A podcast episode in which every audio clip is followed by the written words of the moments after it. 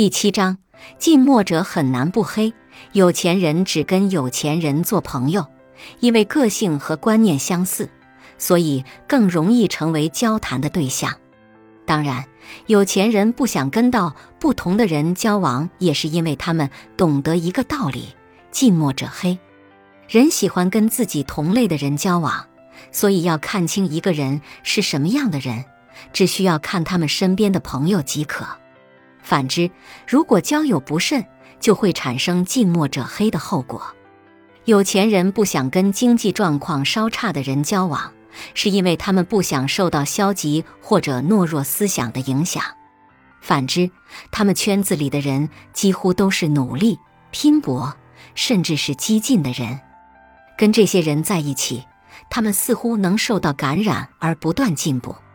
换句话说，你所处的交际圈子是什么样的情况，很大程度上决定了你是什么样的人。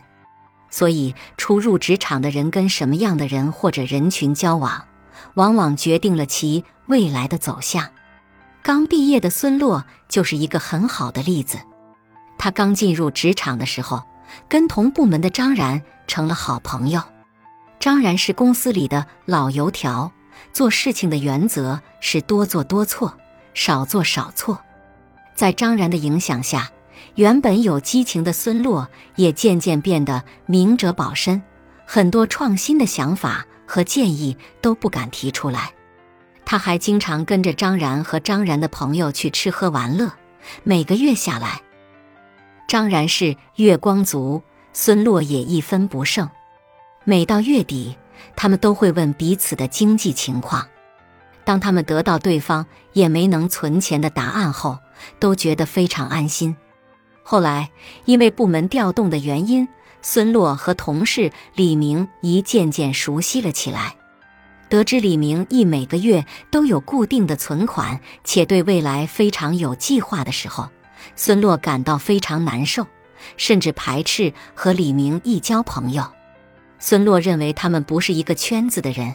自己只有跟张然在一起才是最舒服的，也正因为孙洛有这样的想法，所以他注定成不了像李明一那样积极努力的人，他只能跟着张然变得越来越黑。所以，聪明的你应该学会尽量亲近积极的人，因为近墨者很难不黑。当然，如果你想判断一个人的情况，那么就从观察他的朋友圈开始吧。因为人很难跟不是自己圈子里的人成为好朋友，这是心理上对相近脾性的依赖性。换句话说，他是什么样的人，观察其朋友就可以了解到大概的情况。有什么样的朋友，就有什么样的人生。